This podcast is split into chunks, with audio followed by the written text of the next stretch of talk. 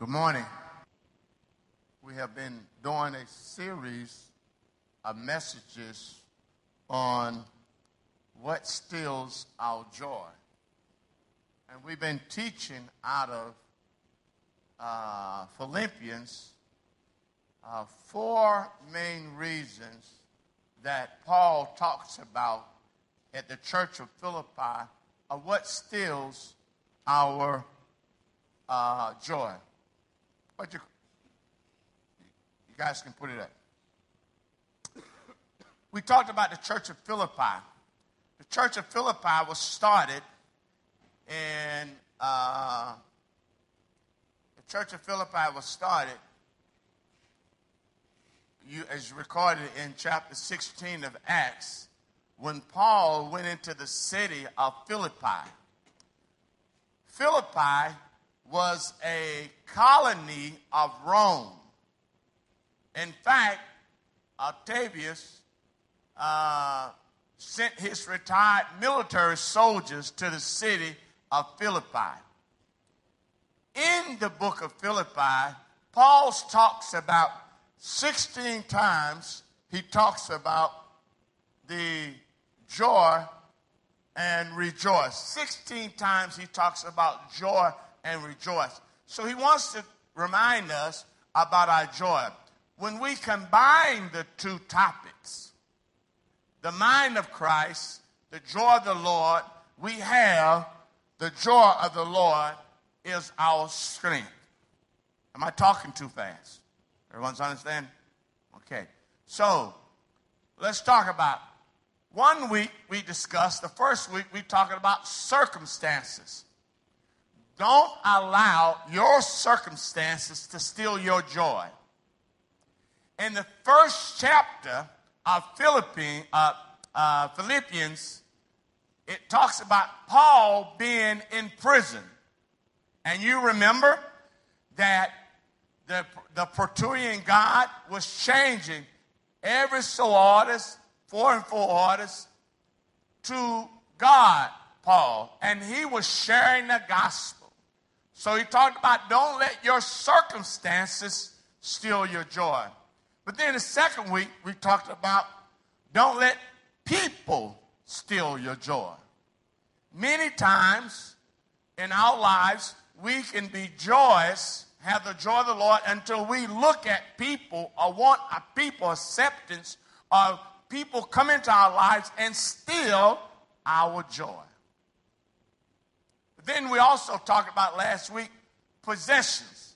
How Paul said, I was trained and taught by Gamaliel. I was a Hebrew of Hebrews.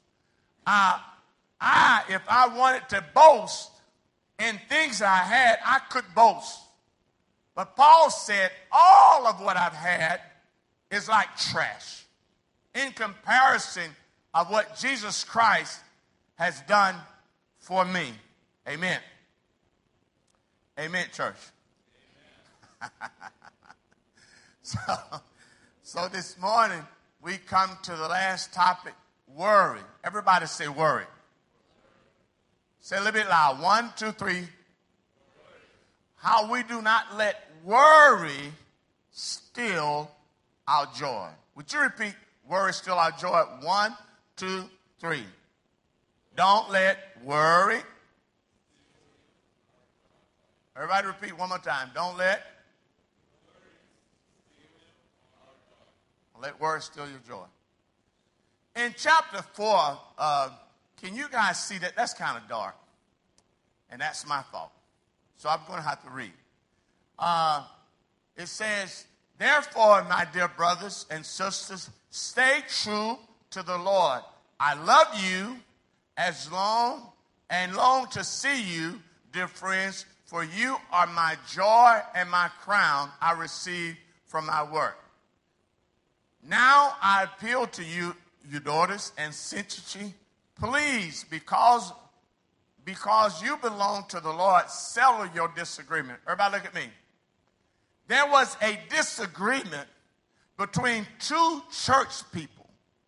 That don't happen today, do it? Do we have two church people had disagreement. And Paul obviously had gotten concerned about it, and some people might even be worrying about the disagreement. Let me just show you. Two women in disagreement. Anybody that's married no, that's dangerous.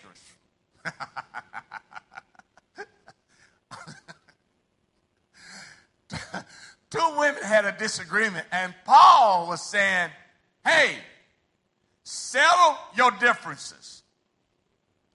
Don't allow, don't allow. He said, Remind you that, and listen, obviously, these two ladies had helped Apostle Paul in his ministry.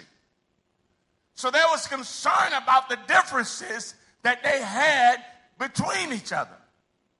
So he said, settle your difference. But then he says, and I ask you, my two brothers, to help those two women, for they worked hard. Listen, Paul is saying what I just said. He said, they worked hard with me. He's saying, they worked hard with me in telling others the good news. In other words, these women was of Christ. They was born again Christians. The women had accepted Christ. They had helped the Apostle Paul, and yet they found themselves in disagreement. You know what?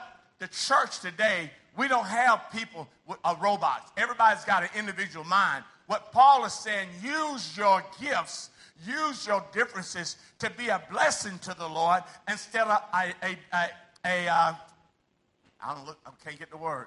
Instead of uh, being a worry or a concern to the church. Everybody's got different talents. My wife is administrator. I am a visionary. I like to, when I vision things, I want to get to it immediately. My wife has to slow me down, slow down. Let's work out the details. And I don't like it. No, I want to do it. Let's do it now. I got a vision. Let's go do that. My wife says, wait, wait. Let's work out the details of this. So there are differences that we have as brothers and sisters in Christ. Am I talking too fast? There's difference as brothers and sisters we have in Christ, but we shouldn't allow that to separate us, to separate them. And Paul was saying, I see you guys kind of concerned. You had a disagreement. Two women in the church, love the Lord, had helped Paul, was in disagreement. So Paul says, always be full of joy in the Lord. I say again, there's that word, rejoice. There's that word, rejoice. Joy, rejoice. So then he says, verse 5, let everyone see that you are considerate in all that you do. Remember, the Lord is coming. Look, oh, everybody look at me. You know what Paul is saying? Paul is saying the difference you have with your friend in Christ, your brother, your sister in Christ, is nothing compared with the coming of the Lord. That when Jesus comes, that's what we should fix our eyes on. The coming of the Lord Jesus. He said, be considerate of one another. Consider one another. And then he says, there's that word, verse 6. Don't worry about anything. Instead, pray. Hey, uh, I need some volunteers. Come in. Would you come in? Would you come in, sir? Let me show you guys something. No, you don't need to. You don't need to. I'll help you. he says, I'll help you. Okay. This is worry. This is faith. You guys understand? Worry, faith. Wor- worry and faith don't work together. Worry and faith don't go together. Either worry is going to permanent or it's going to stay, or worry. You can't have them both. You can't worry and say you have faith in that area. in that area of your life, you cannot say, I have faith. Not if you're worrying. Hello, hello. you can't. You have worry or you have faith. And Paul is saying to them, listen, this is the crown. This is the number one thing that steals our joy, that steals our sleep, is worrying. So he says, you got to decide. He says, don't worry about anything. Anything is all exclusive, meaning anything is everything. Nothing is left out. Thank you, guys. Thank you. Have to decide. Well, he says, don't worry. Look to your friend and say, don't worry. You got to say it more louder. One, two, three. Don't. Don't worry. But instead, Paul said, he says, but here's Paul's recipe about allowing worry to take your joy. Paul says the first thing we should do when situations arise is like disagreement in the church is we shouldn't go to the other friend in church and say, hey friend, you know old brother so and so, he's really difficult. He is really a problem. No. Paul said, don't go talk about your brother to someone else. He said the first thing you should do is what? Your first thing you should do is it's up there. What should you do? Pray. Everybody say it? No, so these folks over here saying. I know everybody said. One, two, three. Much louder. One, two, three. Listen, the first thing you should do is pray. When you find yourself in a disagreement with your brother or your sister in the church, at school, at work, the first thing you should do is pray. Not, not going talking about so and so. No, pray. So Paul says one of the things we should do when we find ourselves in disagreement, worried, he said the first thing we should do is pray. But then Matthew says, Matthew 25, 26 says, This is why I tell you not to worry about. Can you guys see this? Can you guys see that? Can someone, anybody want to read? Anybody want to read? Okay. That's why I tell you not to worry about everyday life, whether you have enough food and drink or enough clothing to wear. Isn't life more than good food and your body more than clothing? Look at the birds. They don't plant or harvest or store food in barns. For your heavenly Father feeds them. And aren't you far more valuable, valuable uh, to Him than they are? Can all your worries add a single moment to your life? Paul said, Paul said, your worry is going to do what? What? Hey, what if you're worrying? What is it going to change? Nothing. Everybody say nothing. Say it really strong. Nothing. Everybody say nothing. Your worry is going to change nothing. It's like a rocking chair. it's like a rocking chair. You're rocking in a rocking chair.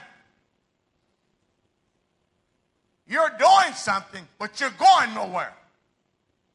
You're rocking. But you're going nowhere. You're doing something, but you're not going nowhere. The Apostle Paul is saying, when you, he says, when you're worried, in the last verse it says, can all your worries add one single moment to your life? Nothing. Oh, oh, oh, oh, Nothing. Nothing changes. Nothing will happen. It's not going to add no more to your life. That's what the verse says. nothing happens. Oh, but I like to worry.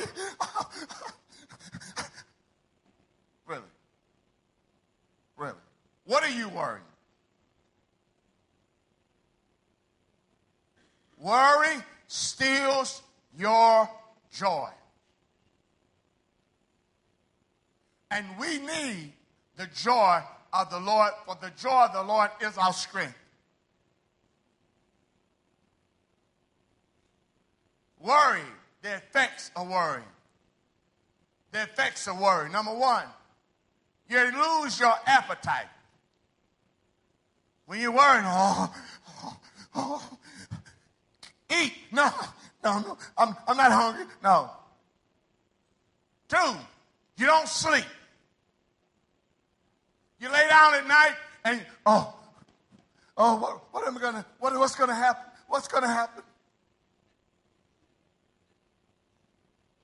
Your relationship with people. When you're worried, you have less patience with other people. Someone could just say something to you when you're worried. Your relationship, what are you talking about? What's wrong with you? You don't like me? Your relationship. Worrying affects your relationships.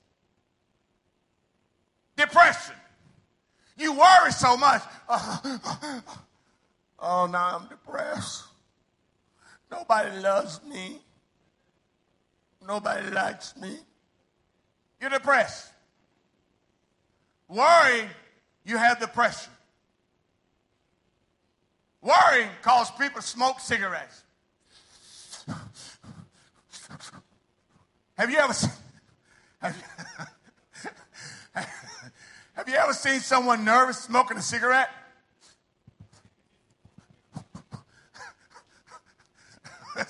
really? Worrying makes you use alcohol. I was in Copacabana yesterday with the Americans. Looked like a lot of people was worried because a lot of people was drinking.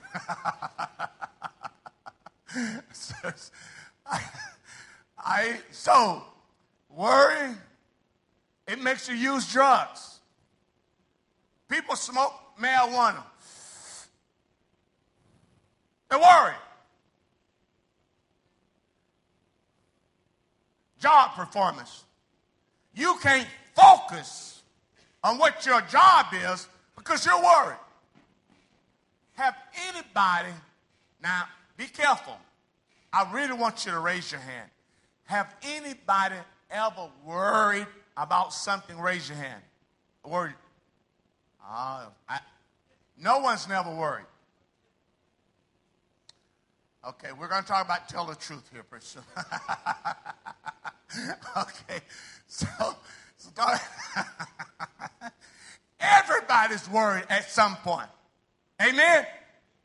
Everybody has worked. You've worried about your child at times. You worry about your job at times. You'd worry about your, your money at times. Everybody has went through worry. Amen. These are the effects. No one can say, Woo! I worry. 10 days, I'm healthier. Whoa.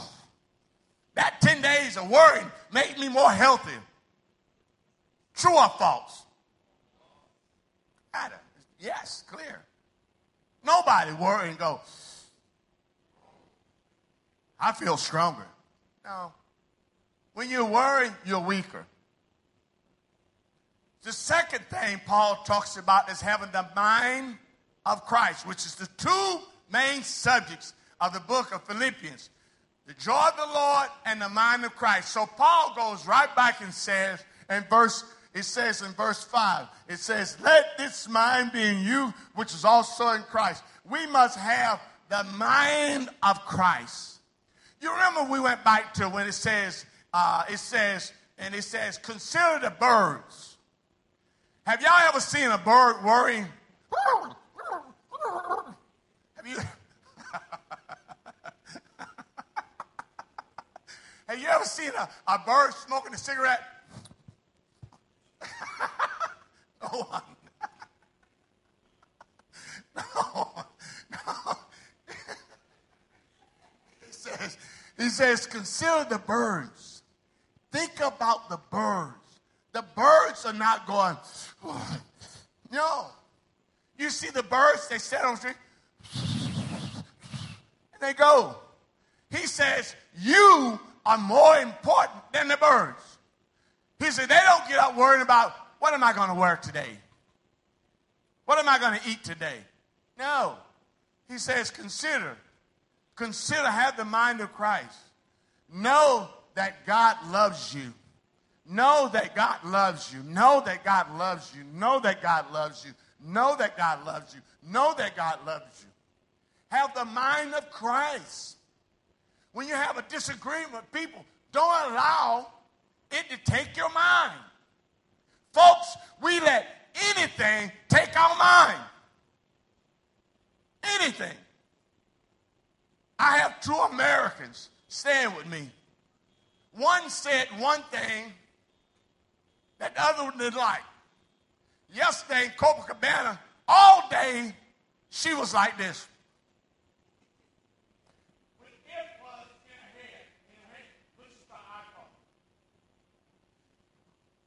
I said, Amanda, are you okay? I talked to Amanda last night and she said, James said something that hurt my feelings. The Bible says if he hurt your feelings, you should go say, Hey, James, what did you mean by that comment? You think I'm ugly? I think I'm pretty. Okay, let's sell this. She's come from the United States on a plane of nine hours to get here and let someone steal your joy. We were eating at Churrasco yesterday, and she was like, she, she wouldn't even look up. You've got to have the mind of Christ. If people like you or don't like you, oh well. Christ loves you. You guys remember this picture when growing up? the little devil angel, the little heavenly angel. Paul is saying, you've got to have the mind of Christ. When the devil comes to you and say, nobody likes you, you say, that's a lie. When I first got married to my wife, we've been married 21 years. She to come to me and say, you always, you never, and we had to sit down and say, always it's not true.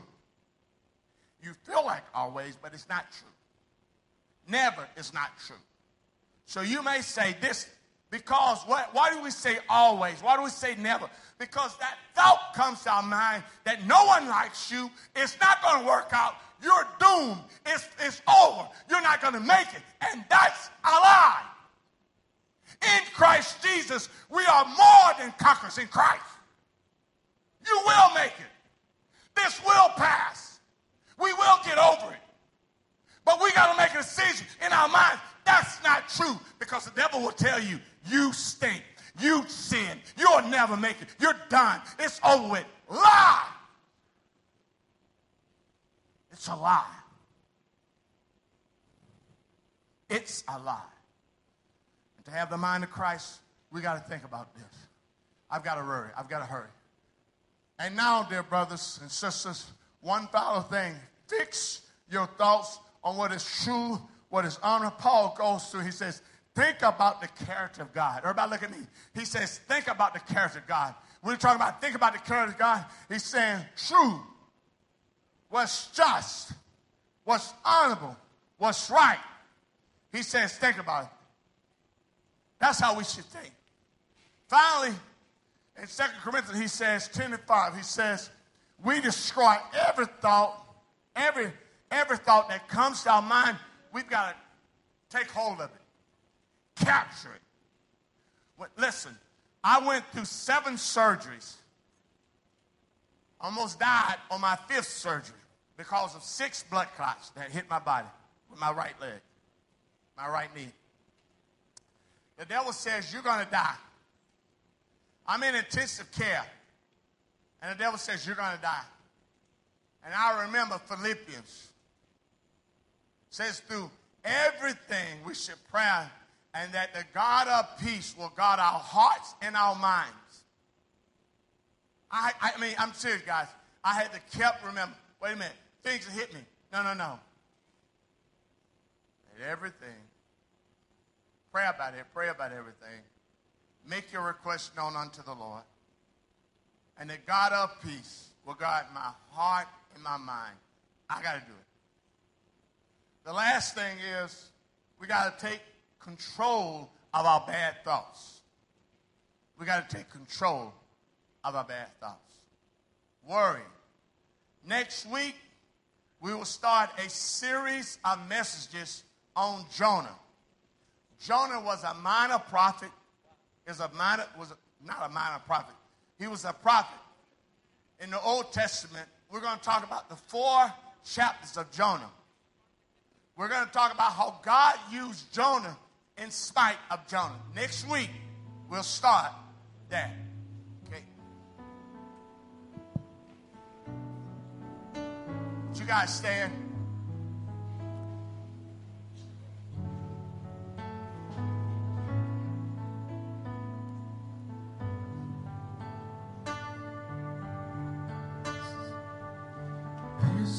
My desire to honor you, This is my desire. Lord, with all my heart. I worship you.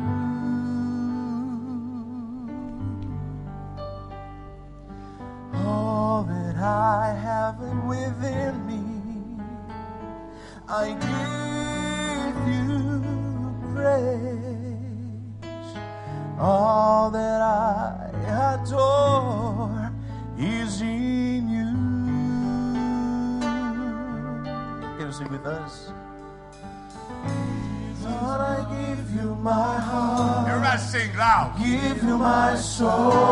Loud. Everybody sing with me. I live for you alone. Every breath that I take, every moment I wait,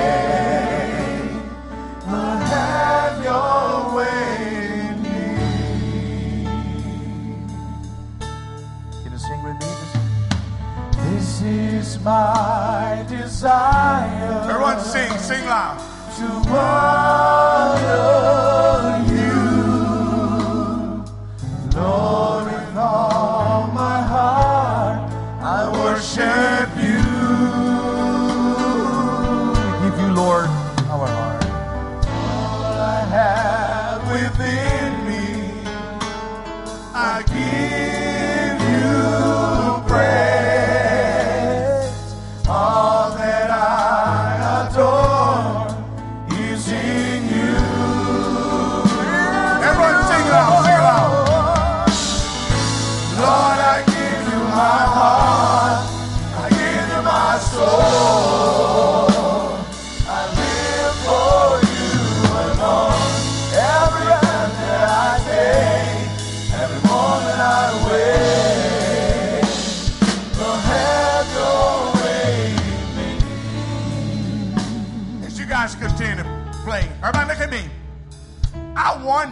want Pastor Eric to pray for you.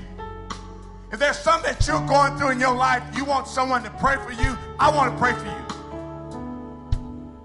Say, Pastor, I know worrying has taken my joy at times. And I may be going through something, but I want to, would you pray for me? I want you to leave your chair and just come right down here and let me pray for you.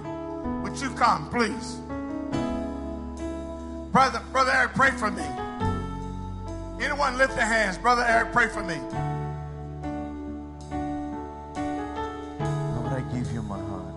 Let me let me pray for everyone. Father, in the name of Jesus, I thank you for this morning. Lord, I pray that everyone that entered here that have worry in their heart, Lord, that you will speak mightily, that they'll leave here differently, knowing that you care for them and that they are loved greatly by you. Thank you, God, for your grace and your mercy. It is in Jesus' name that we pray. And everybody said,